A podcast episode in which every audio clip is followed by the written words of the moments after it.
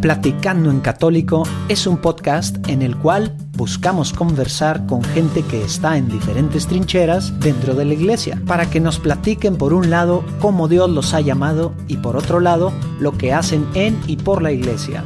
De esta forma esperamos conocer más a la iglesia de hoy en día, enriqueciéndonos de testimonios y dándonos ánimos para entender nuestra vocación y lugar en la iglesia, así como respetar, pero sobre todo amar más a nuestra madre iglesia.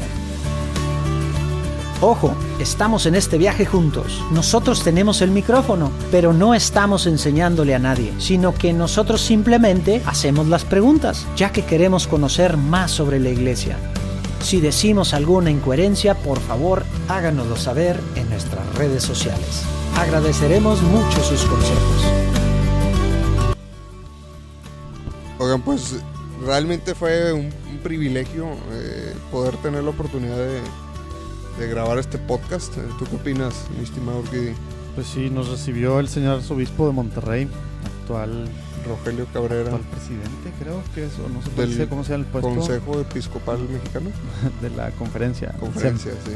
Oye, yo estoy impresionado. Lo, lo, que más me impresionó, aparte de todo lo valioso que nos compartió él, eh, la humildad de esta persona. Súper sencillo. Wow. Es como que uno de sus, de sus trademarks este, muy claros de, pues de él siendo obispo. Y de hecho, ya, ya no te dije, pero al final que nos paramos y nos quedamos platicando un ratito con él, dije, chinete, pues hubiéramos seguido grabando. Güey.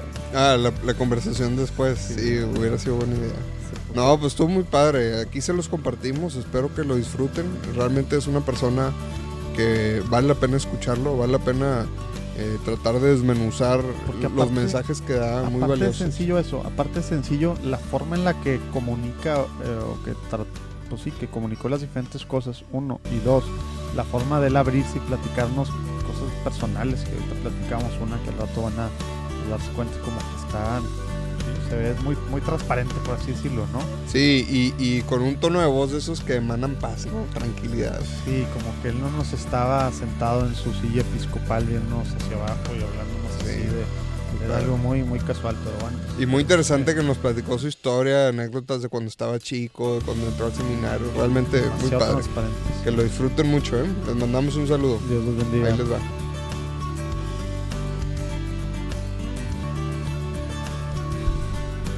Bueno, pues eh, vamos a arrancar este, esta nueva edición del podcast. Eh, como siempre, vamos a empezar con una breve oración. Nos ponemos en presencia del Señor, en nombre del Padre, el Hijo y el Espíritu Santo.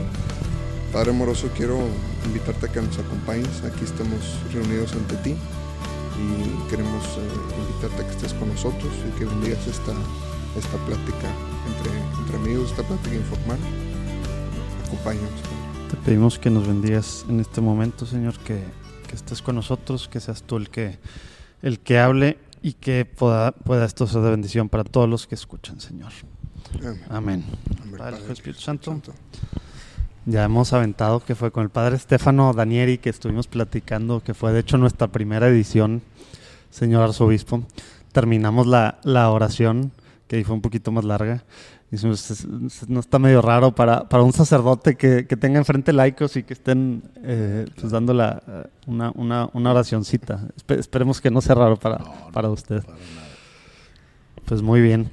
Pues para empezar, señor arzobispo, para empezar estamos muy contentos de estar aquí con, con usted en la sala capitular de la curia. Nunca habíamos tenido el gusto. Muchas gracias por recibirnos, señor arzobispo. Eh, quisiéramos pues que nos empezara a platicar un poquito quién es usted, eh, un poquito, digo, nació en una familia, cómo estuvo su, digamos, su proceso para llegar a, para empezar su, su, vocación sacerdotal, ¿no? Ya después iremos adentrando en otros temas, ¿no? Pero para empezar, para tener el background un poquito de, lo, de quién es el señor arzobispo.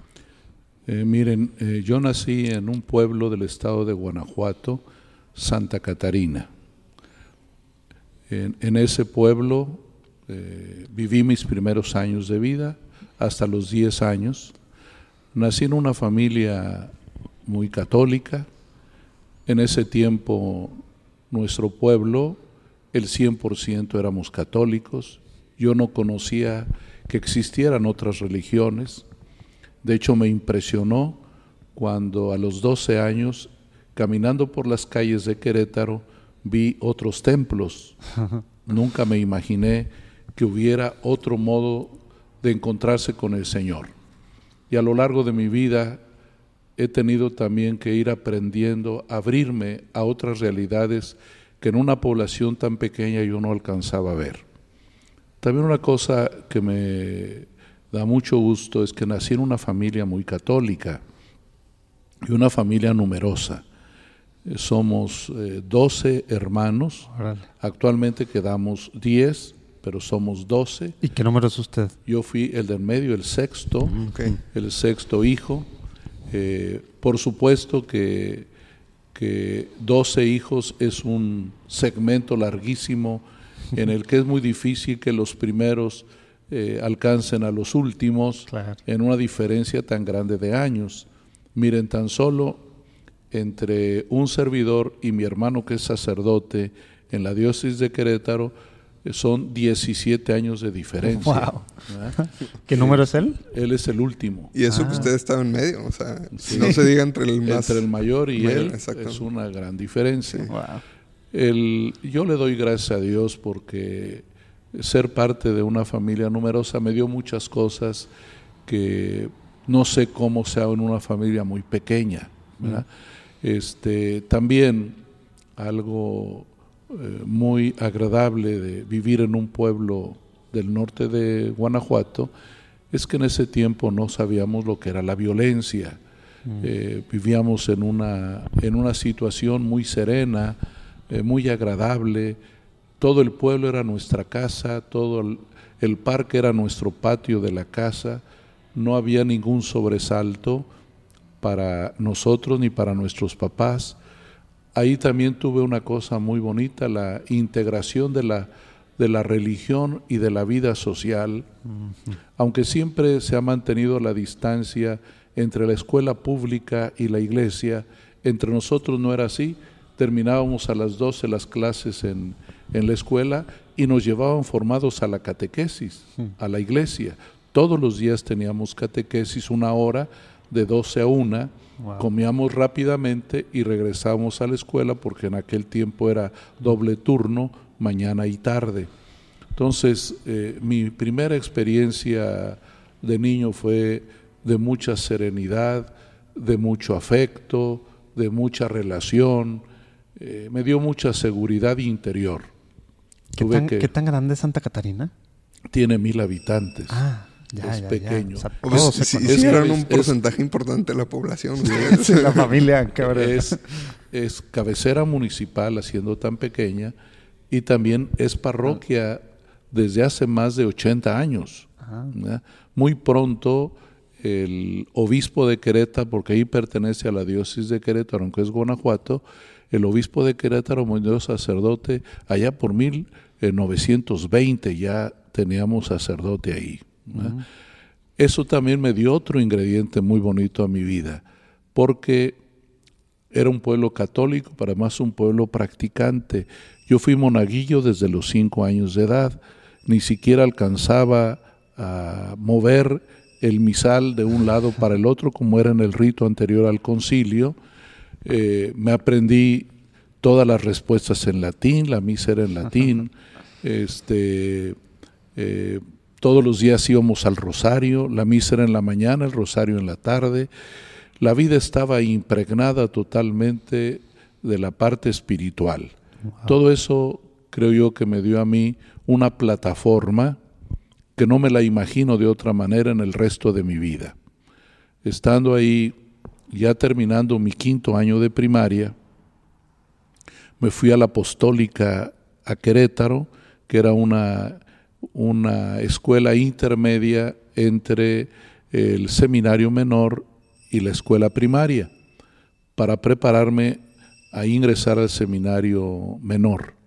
Eh, al llegar al seminario, pues eh, fui descubriendo lo que significaba ser sacerdote. fue quinto año entonces. Sí, acabando quinto de primaria me fui. Ah, Tenía yo 10 años de edad fui descubriendo otra realidad que no conocía en mi pueblo, aunque la veía y la palpaba porque ahí estaba mi párroco, a quien yo admiraba, admiraba a los sacerdotes, pero ya me, fui al seminario y ahí fui conociendo más y más lo que es la iglesia y sobre todo lo que es el ministerio sacerdotal. De acuerdo a mi edad, fui poco a poco descubriendo. ¿Por qué me fui al seminario?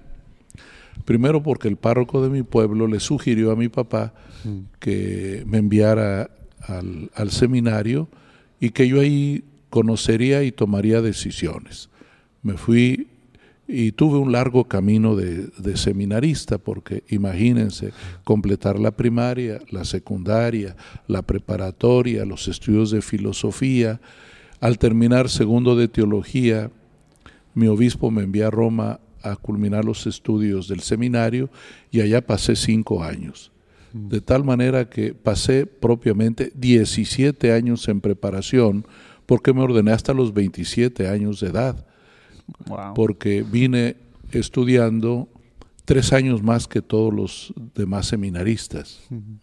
Debí haberme ordenado a los 24, pero me ordené hasta los 27. Wow. No, pues muy interesante. Pero entonces fue básicamente por lo que, por lo que entiendo, se respiraba todo el tema espiritual, todo el tema de Dios, y había por un lado buenos ejemplos de los sacerdotes, y por otro lado la misma sociedad, pues era otra realidad completamente. Digo, ojalá que, siga habiendo así pueblos en México, ¿verdad? Hoy en día. Pero pues la importancia de la sociedad fue determinante entonces, ¿cómo claro que sí.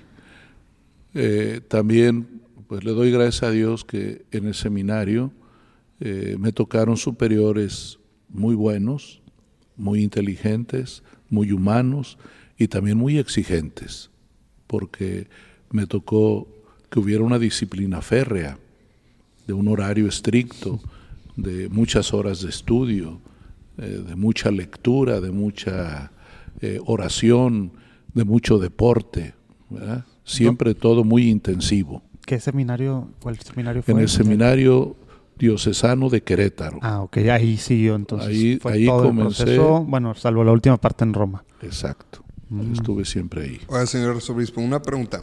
Eh, hace rato nos compartía cómo durante su infancia tuvo cierta, cierta eh, pues ventaja, por así llamarlo, de poder eh, estar muy rodeado de, pues, de una familia unida, de la vida espiritual muy palpable y luego se fue al seminario. ¿Y en, cuál etapa en su vida usted empezó como a, darse eh, cuenta o, a empezar a, tener esa exposición hacia un mundo pues tal vez muy diferente al que usted conocía, ¿no? Que tal vez eso también a veces hace que crezca ese llamado de luchar por Cristo y de echarle más ganas y todo. O sea, ¿en cuál etapa, tal vez cuando se fue a Roma o estando en Querétaro, empezó a darse cuenta del mundo real, por así decirlo? Tuve dos momentos muy especiales que marcarán mi decisión vocacional. Cuando terminé la preparatoria, que yo tenía 17 años de edad, que estoy saliendo de la adolescencia y entrando a la juventud, ahí tuve una primera situación muy especial. Primero porque, porque eh, casi la mayor parte de mis compañeros se retiraron del seminario. Mm. Solamente quedamos cinco de 62 que habíamos ingresado. Ahí yo empecé a tener cuestionamientos, ¿por qué ellos se van y yo me quedo? Mm. Mi permanencia es porque tengo miedo al mundo exterior o porque realmente quiero ser aquello que pretendo. Fue una crisis muy fuerte, me sentí desafiado, también tentado a decir yo también me voy a ir, porque siento que a lo mejor yo estoy aquí por cobardía y no por convicción. Fue una crisis muy fuerte para mí. La platiqué con mis superiores, con el director espiritual. Le dije, tengo esta inquietud. Este, siento que todo me es regalado, que todo me es fácil a mí aquí. Estoy demasiado contento, me gusta todo lo que hago. Me encantaban las eh, humanidades, eh, el latín, el griego llegué a un nivel muy alto de conocimiento de las lenguas eh, clásicas, acabando la preparatoria. Entonces como que era un mundo ideal para mí. Me encantaba el deporte, me gustaba mucho el fútbol, el básquetbol. Tenía mi mente y mi corazón muy ocupado. Pero al ver que se retiran mis compañeros, empiezo a cuestionarme si es que yo estoy mal, porque me parecía que ellos, que tenían muchos de ellos grandes cualidades, este, eran buenos compañeros, eh, se iban. Y eso me hizo una crisis muy fuerte.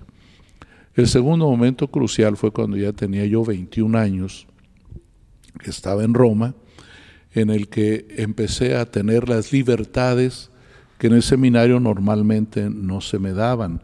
Yo tenía que moverme solo, desplazarme solo, las vacaciones, yo buscaba dónde tenía que pasarlas, tenía que buscar cómo hacerle para comer, para dormir. El colegio se cerraba, yo no tenía ni un cinco, entonces tuve que buscar la manera de trabajar. Trabajé en Europa, en la fábrica Mercedes-Benz, ahí trabajé como obrero. Este, eso para mí también eh, será muy importante por la crisis que yo tenía de no haber trabajado y haber ganado el pan con el sudor de mi frente. Entonces fue una también una experiencia muy grande, primero el trabajo, pero también ya yo todo un joven de 21, 22 años, eh, estuve haciendo estudios de alemán con jóvenes de, de muchas partes del mundo, en mucho contacto con muchachos y muchachas, que no dejaba de atraerme el mundo fuera del seminario y todo eso me obligaba a que la decisión la fui retrasando de tal manera que tardé tres años más de discernimiento mientras yo estudiaba en Roma porque gracias a Dios mi obispo me dio un consejo muy bueno.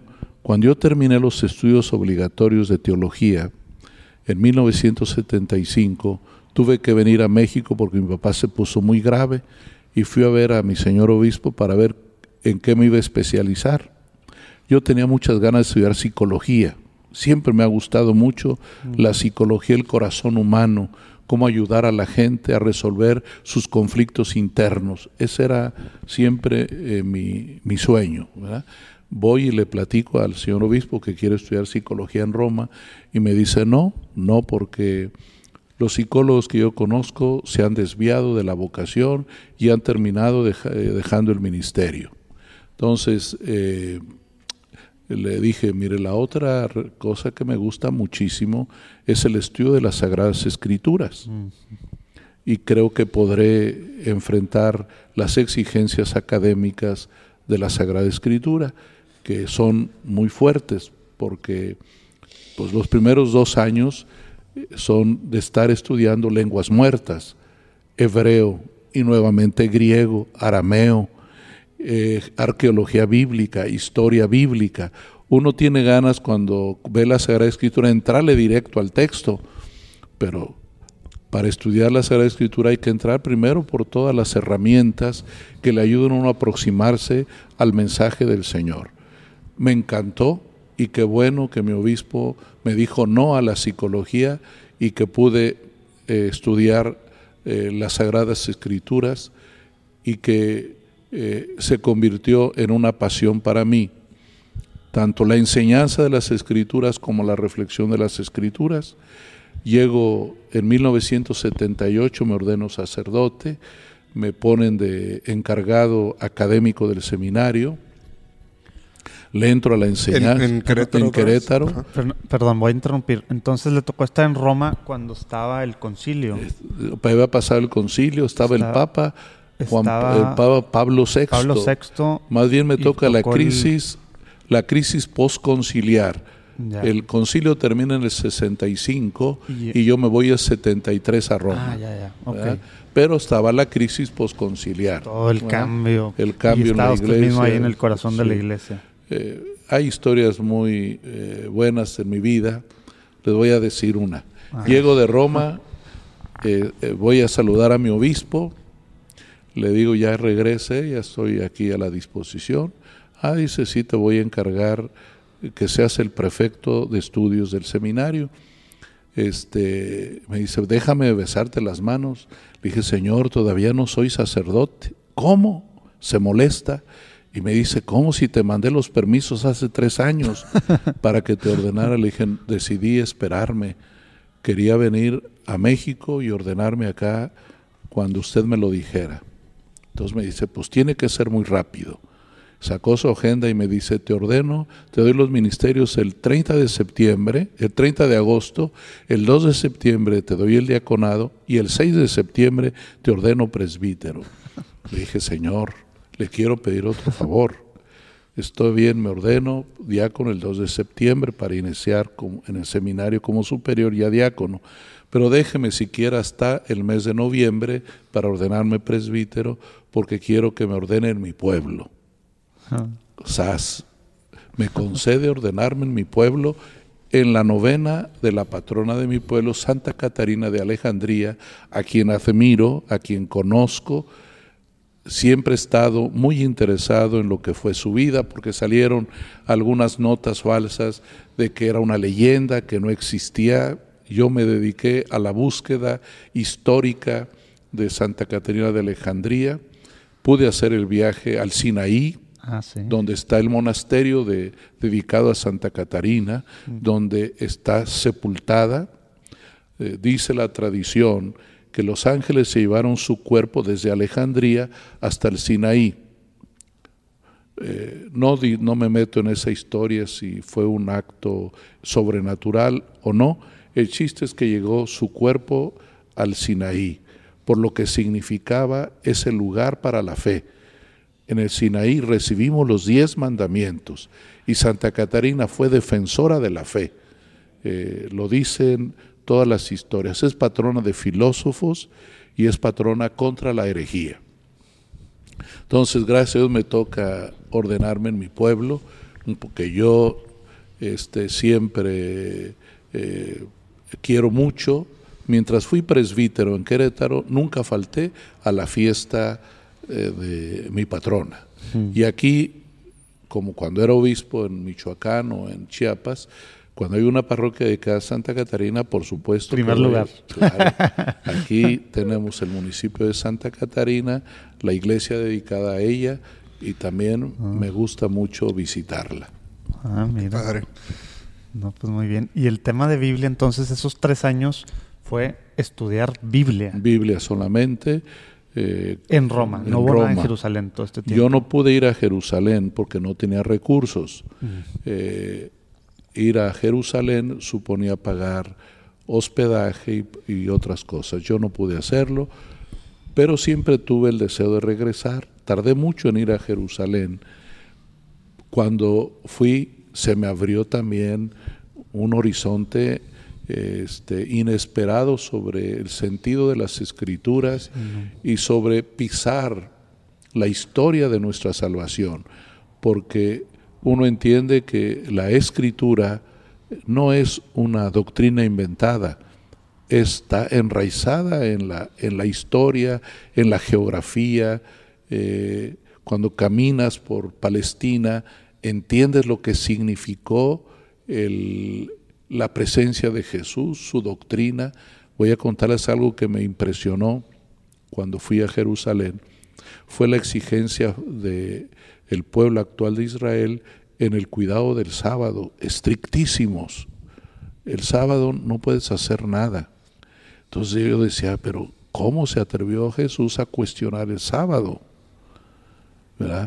Ahora lo entiendo, de que por eso expuso su vida, por dar una interpretación distinta al sábado no para ir en contra del sábado, sino para darle la interpretación que Dios quiere para el sábado. El sábado se hizo para el hombre, no el hombre para el sábado.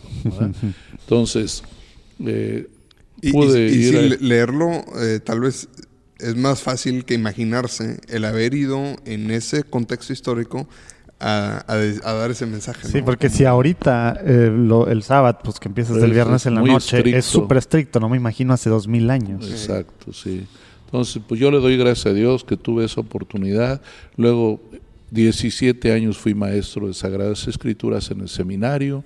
Todo eso me ayudó eh, a crecer, a profundizar, a amar y ayudar a que los seminaristas, hoy sacerdotes, quieran mucho las Sagradas o sea, 100% en el seminario, no, no estaba en una parroquia. Ya después fui párroco. También tuve el gusto de ser párroco 12 años.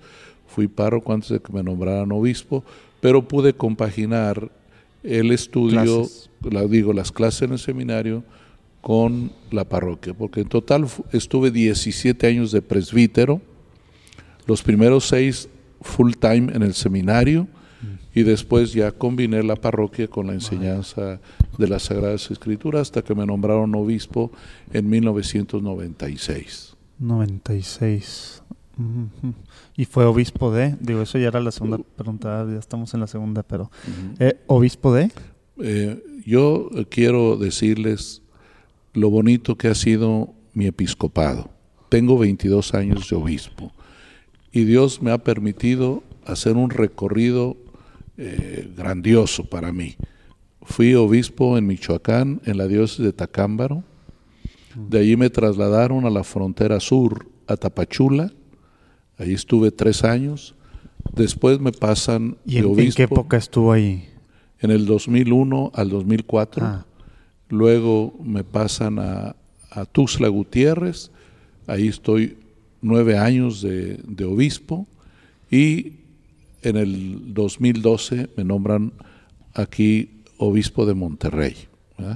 Eh, digo que ha sido para mí una experiencia grandísima porque he conocido la belleza y la grandeza de México, eh, la de Michoacán, en medio de todo lo que ha significado y ha sido siempre un problema, la criminalidad, la producción, la venta de drogas, todo lo que todo el mundo sabe, eh, también eh, conocí el corazón bueno del pueblo de Michoacán, las luchas, los esfuerzos de vivir en la fe en medio de ese éxodo, porque es vivir en un destierro, ¿verdad?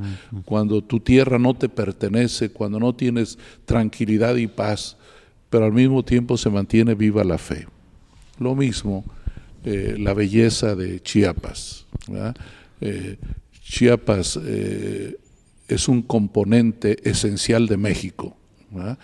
Eh, Chiapas no es una carga nunca para el país, al contrario, es un sostén grande para México.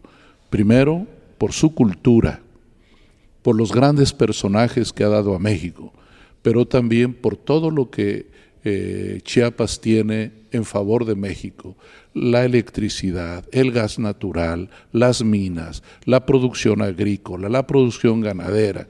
Eh, es cierto, muchos eh, chiapanecos no tienen lo suficiente para vivir, pero es un país, es una, es una, es un gran estado. Y yo he disfrutado ser obispo de, de Tapachula y ser obispo de Tuzla Gutiérrez Conozco el corazón de la gente, la belleza del corazón humano, la grandiosidad de sus culturas, los pueblos indígenas. Lástima que estuve poco tiempo, hice el esfuerzo de aprender eh, lengua sotzil, de aprender soque. No pude avanzar mucho, pero estoy muy contento de haber celebrado la Eucaristía en lengua soque, de haber celebrado muchas veces en lengua sotzil. Eh, porque yo sé lo que significa para el ser humano orar en la propia lengua. La lengua materna es la lengua para hablarle a Dios.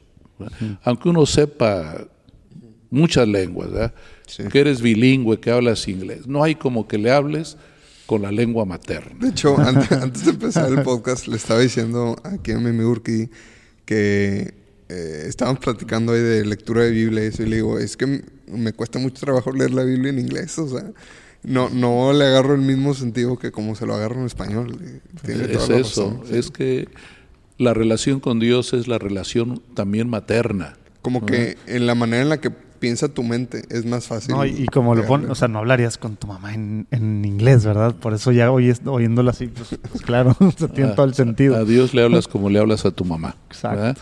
Entonces, toda esta historia también eh, me, da mucho gusto. Estuve, he sido, he gozado mucho del cariño de la gente. Yo sé que siempre hay dificultades, que tengo que enfrentar conflictos, que hay personas que no les gusta el modo como lleva la iglesia las cosas, que cometemos errores. Todo eso, todo ese mundo lo explico, pero también eh, he recibido demasiado cariño. un caudal de cariño de la gente. Me recordó, ahorita que estaba platicando de, todo el tema de Chapas, una parte de lo que estaba platicando de Chapas me recordó mucho a, alguna plática, digo, ya hace mucho tiempo, eh, del señor Adolfo Suárez, que también como que el tema de Chapas era, era un pues, tema que le... Más que le, su tierra. Le apasionaba y precisamente hablaba de lo que pues chapas para México y bueno, luego cuando se puso complicada, bueno, más complicada la cosa, o fue más visible, más que más complicada, fue más visible para todos los que estamos fuera de, ¿no? Pero bueno, me recuerdo esa parte. y ahora estoy acá en Nuevo León, igualmente contento, feliz. Siempre a todos nos cuesta desprendernos de nuestro presente para enfrentar un futuro. Siempre un cambio, eh, pues, eh, lo, es un desafío cuando me dice el nuncio que me, vengo a Monterrey, pues me, me pero tuve que preocupar, eh, tuve que sentir un poco también mi incompetencia, porque eh, pues cada, cada iglesia te exige más, ¿verdad? Pero me vine también seguro que si Dios me traía, también Él me ayudaría a, hacer, a cumplir con, esta, con este ministerio. Y aquí también estoy muy contento. Añoro, pero añoro no para negar mi presente, sino añoro para darle gracias a Dios. Pero ahora estoy aquí al 100, porque es aquí donde hoy Dios me tiene. Casi siete años, ¿verdad? Ya casi siete, cumplí seis. Oiga, señor arzobispo, y eh, sabemos que hay como tres enfoques fuertes que usted ha empujado eh, durante pues este mandato que trae. Y Últimamente sobre todo, ¿verdad? Sí, están eh, los migrantes, los jóvenes y los sacerdotes. Nos interesaría mucho que nos compartiera un poquito el tema de los sacerdotes, eh, qué, se está haciendo al respecto de poder ayudarlos, poder apoyarlos y también... Con la realidad actual que se está viviendo en el mundo. Cerrar o, que nos ayude con un como especie de guiarnos hacia la parte de la iglesia que somos laicos, pues cómo podemos ayudar también. Los amigos, los eh, sacerdotes son personas, son seres humanos perfectamente comunes y corrientes como nosotros y pues poder ser amigos de los sacerdotes, poder apoyarlos en sus necesidades, etcétera. Sí, porque ya no vivimos en esta realidad de Santa Catarina que le tocó a usted, estamos en una realidad que a veces sí lo sentimos un poco lejanos, aún nosotros que según tratamos de estar cercanos, ¿verdad? Miren, yo distingo prioridades y emergencias. La iglesia tiene muchas prioridades, muchas cosas que tiene que atender, que son urgencias, y que esas siempre tendremos que trabajar en ellas. Pero yo hablo de emergencias, quiere decir que son situaciones que salen a la superficie como un desafío mayor. El tema de los migrantes ya lo saben, hablaron con el padre Luis Zavala la vez pasada. El tema de los jóvenes, también ustedes como jóvenes saben el gran con el padre Alex Beltrán hablaron con él, saben de este momento emergente de búsqueda de los jóvenes. El Papa Benedicto describió muy bien la situación de hoy. Dice, estamos en una encrucijada donde tenemos que descubrir el sentido, saber a dónde tenemos que ir. Y este es el reto para todos y de modo especial para los jóvenes. Y por eso es una emergencia. Tenemos que ayudar dar el servicio de semáforos, para orientarlos, para decirle por aquí se puede, por acá no se puede, aquí está rojo, peligro, aquí sigue el verde, ¿no? Eh, eh, esa es una tarea hoy necesaria y emergente. Pero el tema que ustedes me preguntan es el de los sacerdotes. Miren, este cambio de época que inicia de manera ya visible en el año 2000, vino a modificar los comportamientos de todos. El Papa llama eh, con una palabra la situación, la mundanización, es decir, cuando las cosas materiales, cuando las cosas del mundo te van ganando terreno y te olvidas de las espirituales. Es cuando se pierde ese equilibrio entre el cielo y la tierra, esas fuerzas que te jalan unas a otras. Te jala el cielo, te jala la tierra. Cuando se pierde ese equilibrio es cuando viene una emergencia. ¿Y qué nos ha pasado a los sacerdotes? Que hemos descuidado nuestra parte espiritual.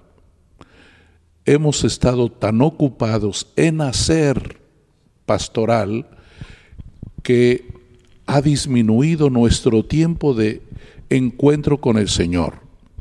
Por eso la emergencia es sobre todo emergencia espiritual. Hoy necesitamos volver, volver al espíritu.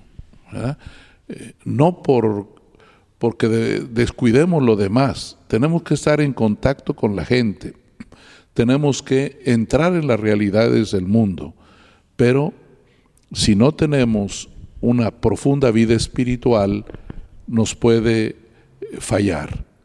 El segundo elemento es el de la conducta. Tenemos que reconocer que vivimos un mundo hoy cada vez menos moral, menos ético. Se transgreden los mandamientos a cada rato. No robar, no matar, no mentir, no adulterar, no fornicar. Los, es momento de que tenemos que recuperar la moral, porque es recuperarnos a nosotros mismos. También los sacerdotes hemos entrado en esta crisis moral y no es oculto para nadie la problemática de los abusos de menores que han escandalizado al mundo y que la gente tiene razón en indignarse de que un sacerdote abuse de un menor o de una menor. Eso lo tenemos que condenar y lo tenemos que atacar y lo tenemos que superar.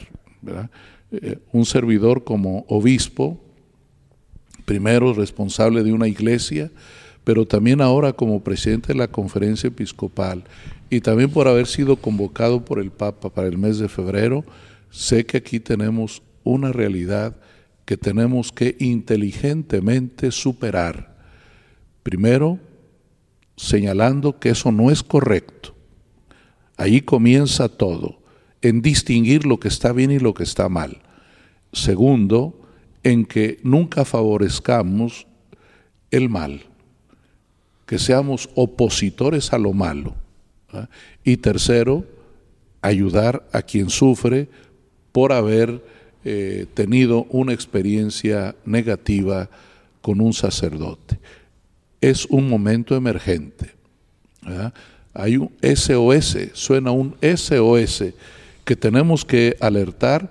Yo sé, por supuesto, que hay muchos sacerdotes muy buenos, muy santos, muy entregados, pero el, cuando hay un margen en, eh, que no favorece, eh, hace demasiado ruido y toca mucho al corazón de la gente.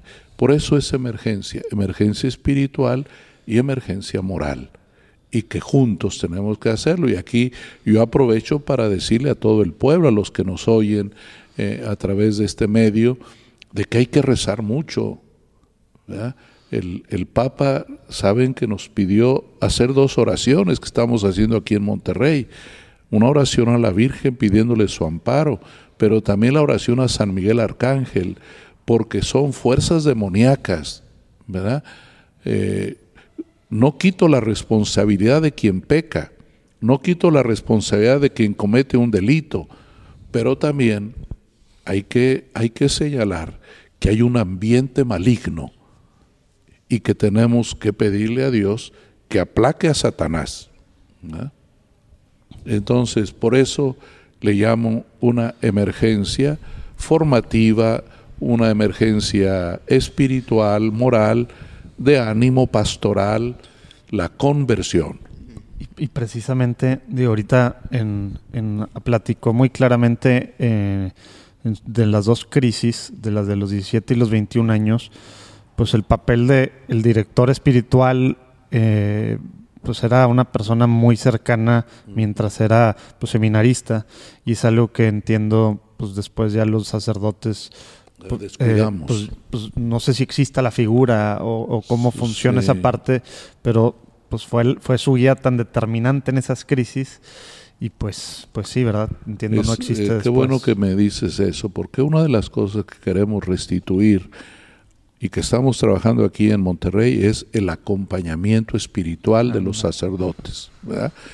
Que acabo de firmar ayer la carta enviada a los sacerdotes ofreciéndoles una serie de oportunidades de acompañamiento profesional, pero también espiritual, y que no descuidemos nuestra oración, la confesión, el sacramento de la penitencia, cuando tú te enfrentas a ti mismo y descubres que has pecado, también brota en ti el deseo de cambio, el deseo de ser mejor. Y también, pues, siempre buscar a alguien que eh, con mayor sabiduría eh, pueda ayudarnos. Sí, este, y, bueno, nada más me gustaría recalcar lo que, lo que comentó señor arzobispo, de, pues si hace una invitación, eh, sobre todo a, este, a esta gran porción de laicos que puedan estar escuchando el, podcast, pues de orar por nuestros sacerdotes, ¿no? Ese poder de la intercesión que a veces en el mundo actual, como usted lo comentaba, se nos olvida, ¿no? Es tan, tan poderoso y tan importante que es. Y como que caemos como católicos, no sé si es algo como que creo que nos pasa más a nosotros, o por un lado idealizamos a los sacerdotes y son santos, entonces pues ya no necesitan, o por otro lado, pues son los más pecadores del mundo, ¿no?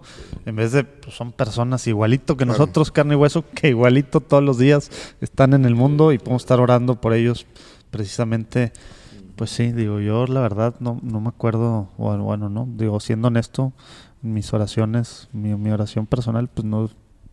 Pues al menos agregar a, uno, por, los sacerdotes que tengamos cerca nosotros, pues, este, pues, para hacer, para responder al llamado esa, este. Esa cadenita, ¿no? Este, señor arzobispo, ahorita precisamente íbamos al siguiente tema que usted comentó ahorita. Muchas felicidades por, por su nombramiento. Eh, y eh, en, el consejo, platícanos un poco más sobre qué significa esto, cómo esto hace un cambio también en su trayectoria y este y qué viene para la iglesia en México. Miren, eh, desde seminarista y como sacerdote y ahora como obispo, eh, siempre he estado dispuesto a colaborar con quien me pide una ayuda. Como sacerdote siempre estuve muy dispuesto a, a las responsabilidades que me daba mi obispo, además de mis tareas cotidianas, ayudar en otras cosas a nivel diocesano. Fui vicario de pastoral, atendí movimientos laicales. Como obispo también siempre dispuesto a colaborar. Cuando los obispos me han dado algunas comisiones, las he hecho con mucho gusto. Mi primera comisión fue, gracias a Dios, la pastoral bíblica. Luego fui parte de la comisión de pastoral social y luego también en el Consejo, eh, fui miembro del Consejo Permanente, fui del Consejo de Presidencia, ya había sido yo vicepresidente de la Conferencia Episcopal del año 9 al año 12. Cuando vengo a Monterrey, este, ya eh, prácticamente nada más la única responsabilidad que he tenido fue la de la Comisión del Clero que eso me dio la oportunidad también de conocer la realidad de los sacerdotes. Tengo el gusto de haber este, eh, aportado eh, una guía formativa para el clero en México, con la escucha y la participación de muchos sacerdotes del país. ¿Para seminaristas? Para los sacerdotes. Ah, para sacerdotes, ya sacerdotes. Sí, una guía para, para la formación permanente de los sacerdotes. Y a partir de noviembre eh, me nombraron presidente de la conferencia episcopal por una razón bien importante, que es el tema del proyecto global de pastoral. Este, a mí me, dieron una comisión previa de acompañar la búsqueda y la redacción del documento eh, del proyecto global de pastoral, que es un consenso de los obispos de México en vista de dos fechas cercanas y un poco también lejanas, según la veamos. El año 2031 serán los 500 años del acontecimiento guadalupano y el año 2033 nada menos que los 2000 años de la redención. ¿verdad? 2000 años de la muerte de Cristo, de su resurrección, de su ascensión, de Pentecostés, ¿verdad? Son, de, tener el Espíritu aquí. Es, es un, un, acontecimiento grandioso. Y nos me tocó preparar este documento junto con los obispos para hacer una ruta o un itinerario espiritual para todo el país y llegar al año 31 y al año 33 no con las manos tan vacías y entregarle a, la Virgen y a Cristo lo mejor de nosotros.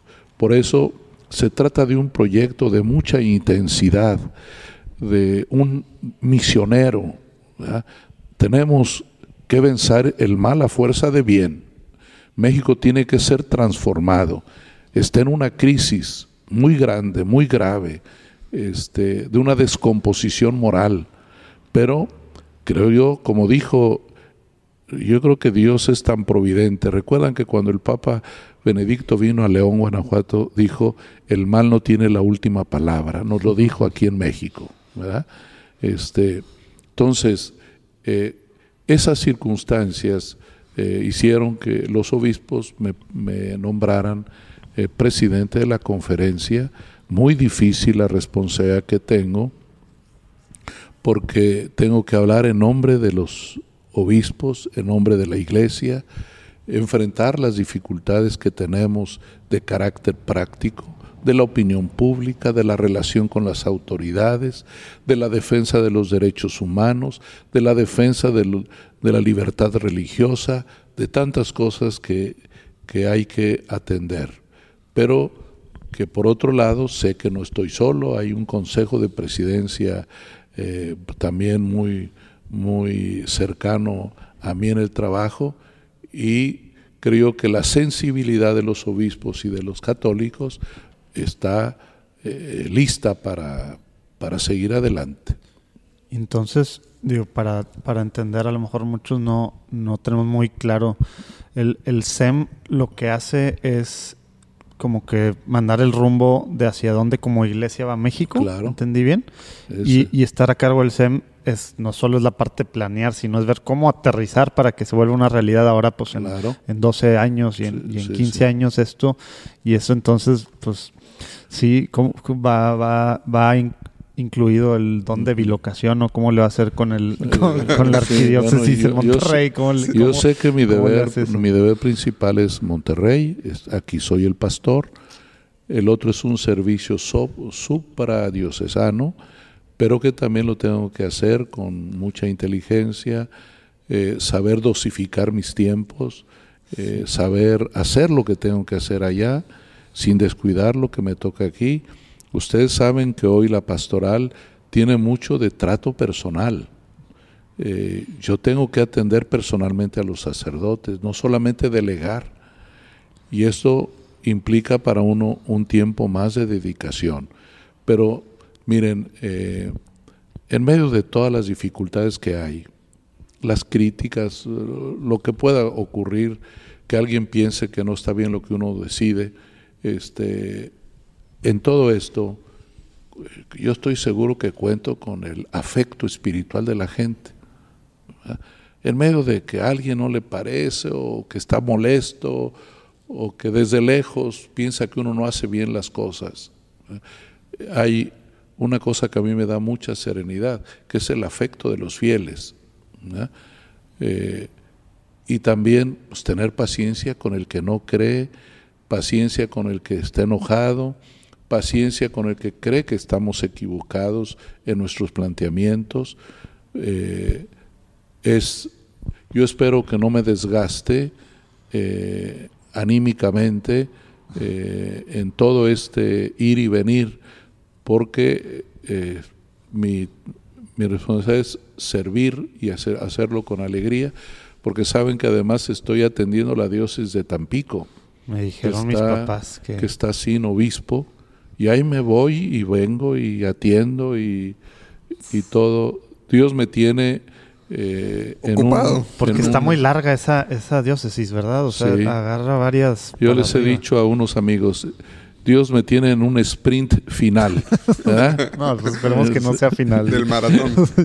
sí. Y el, el, el, pues no sé cómo se le diga, el mandato, la comisión de ser presidente del SEM, ¿cuánto dura? Tres años. Tres años. Sí. Eh, que pueden ser renovables. Puede ser renovado una vez o si uno ve que ya no puede uno, por lo que sea, uno también puede decir, pues ya ah, no puedo. Este, en esto nunca hay que pensar más allá de la tarea que uno tiene ahora. Hay que poner todo el entusiasmo, eh, todo el interés, el cuidado, porque esto es una tarea eh, meticulosa. Hay que cuidar lo que decimos, cómo lo decimos. Hoy la gente es muy sensible a cualquier palabra. Entonces, todo esto... Eh, Aparte, todo, todo, se replica en unos minutos. Ya lo único que quiero decirle a la gente que nos oye es que yo quiero a mi iglesia, quiero a Jesús, quiero a Dios y los quiero a todos, que no tengo nada en contra de nadie, que eh, sé que tendré enemigos, pero no los conozco, ¿verdad? Y qué bueno que no los conozco, porque no tendría yo tanta fuerza como Jesús para perdonar. Pero no tengo por qué imaginar enemigos cuando no los hay. ¿Verdad? Decía Jesús, el que no está contra ti está contigo. Entonces todo eso me da mucha tranquilidad. Sé que hay que trabajar mucho, eh, que no podemos parar, eh, que hay que tenernos paciencia uno con otro. Eh, esta es la... Y que la gente rece mucho por, por mí para que Dios me perdone, para que me fortalezca y para que no me desanime. Pues sí, Monseñor, una pregunta antes de la última pregunta de esta, de esta parte. Eh, ¿Cómo precisamente, digo, se oye, se escucha como muchísimo trabajo eh, a veces como católicos, no sé si sea un tema de nosotros como mexicanos, pero bueno, al menos nosotros como católicos, pues pensamos la iglesia, malamente pensamos en, pues, en la, el clero, ¿verdad? Em, la sociedad pues está descompuesta en muchos sentidos, ¿no? Y todo esto que, que nos platicó ahorita. ¿qué es lo que debemos o de qué formas recomienda así en la práctica para precisamente en la preparación, pues para los 500 años, pero también para los 2000 años, pero pues para el día a día de, de, nuestro vivir y de ayudar en la iglesia, ¿qué, podemos ser los laicos? Miren, eh, eh, creo yo que si realmente ustedes los laicos aman mucho a Jesús, a María y a la iglesia, hay que sentirse parte de ella Ahí comienza todo, sentirse parte de. Si yo me siento parte de esta familia, de esta iglesia, me voy a interesar por ella. Eh, soy responsable junto con mis pastores de lo que esta iglesia pueda hacer en México y en el mundo. Eso cambia todo. No es solamente responsable el obispo o el sacerdote, todos hemos recibido de parte de Jesús el mandato misionero. Cada uno lo tiene que hacer en su propia situación y condición, pero es, es de todos. Es más, ni los fieles solos, ni los pastores podemos solos. Esta es una tarea que va conjunta eh, y por eso lo primero es sentirse parte, porque luego hablamos de la iglesia como una realidad externa a nosotros. Cuando tú criticas a la iglesia, tienes que hacerte la autocrítica. Hablas de que los demás se portan mal, bueno, eh, el fariseísmo nos hace mucho daño, porque nos pone fuera.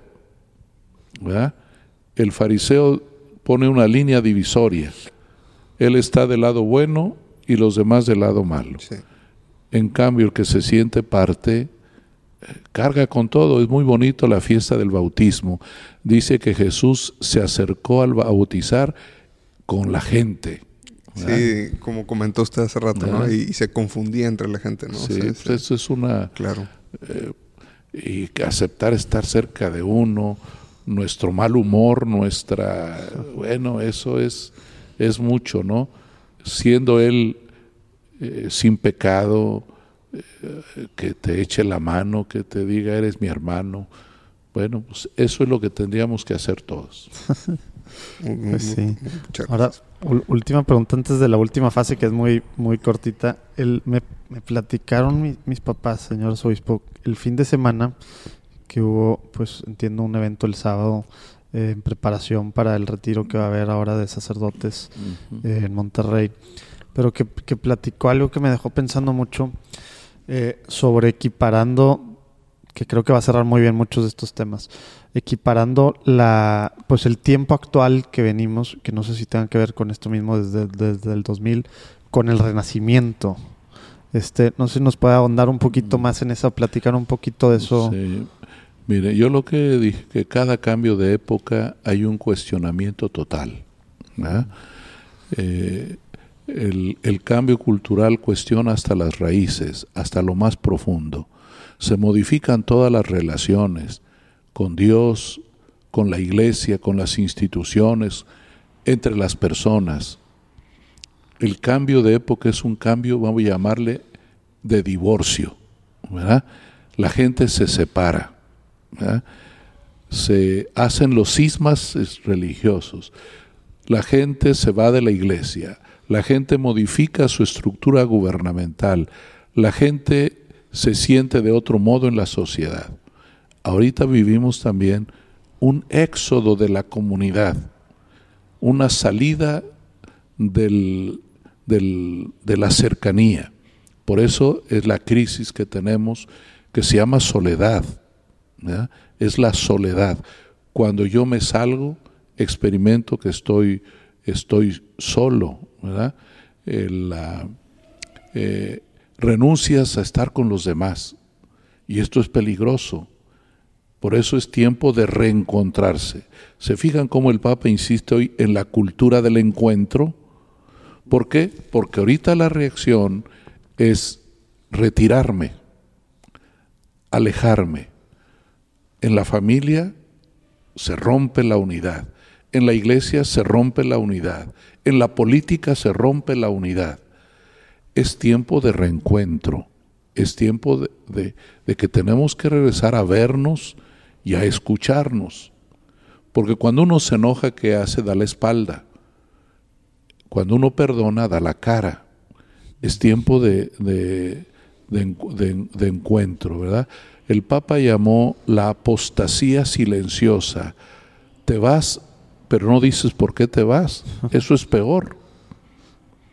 ¿No es acaso muy penoso cuando alguien se enoja contigo y no sabes por qué?